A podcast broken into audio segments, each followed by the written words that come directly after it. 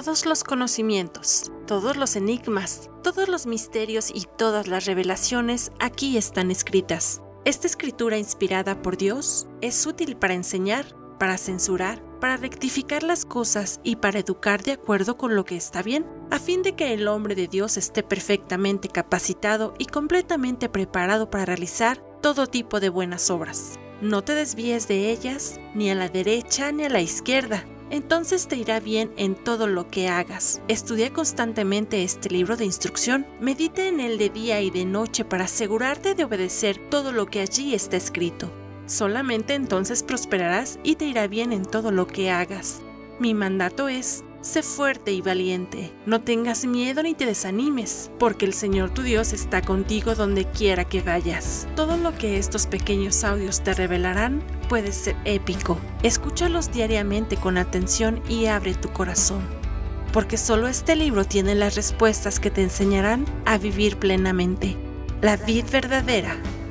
Ministerio sin paredes presenta Bocaditos de sabiduría.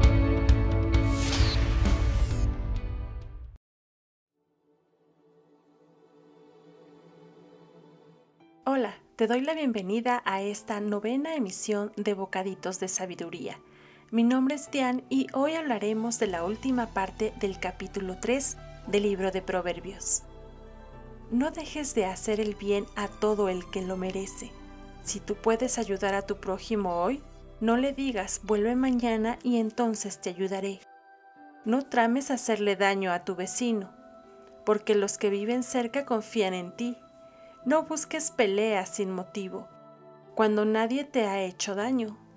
No envidies a las personas violentas, ni imites su conducta. El Señor detesta a esa gente perversa, en cambio ofrece su amistad a los justos. El Señor maldice la casa del perverso, pero bendice el hogar de los justos.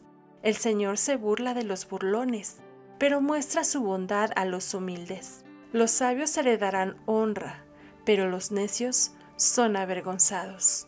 La sabiduría nos invita a ayudar al necesitado de manera inmediata si está en nuestras manos hacerlo.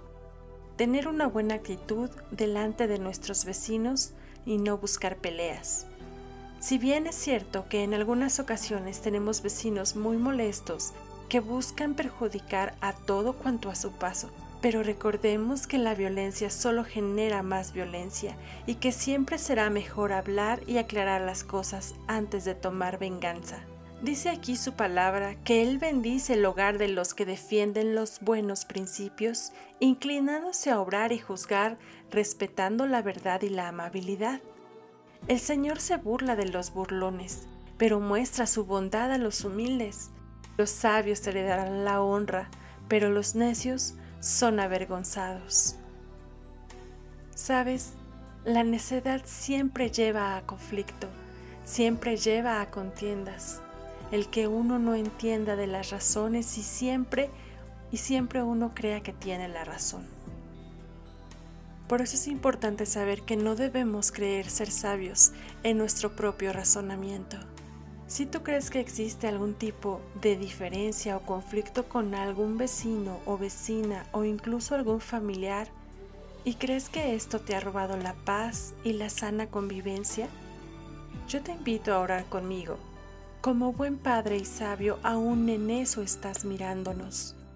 Y nos haces ver que no debemos estar en contienda con nadie, que debemos de vivir bien con las personas que nos rodean. Hemos generado o sido partícipes de algún conflicto que en realidad es pequeño comparado con las grandes promesas que tú nos ofreces al ser humildes y bondadosos. Tengo en mi corazón resentimientos como una espina clavada. Quita, Señor, toda raíz de amargura. Hazme una persona libre para vivir y dejar vivir a las demás personas.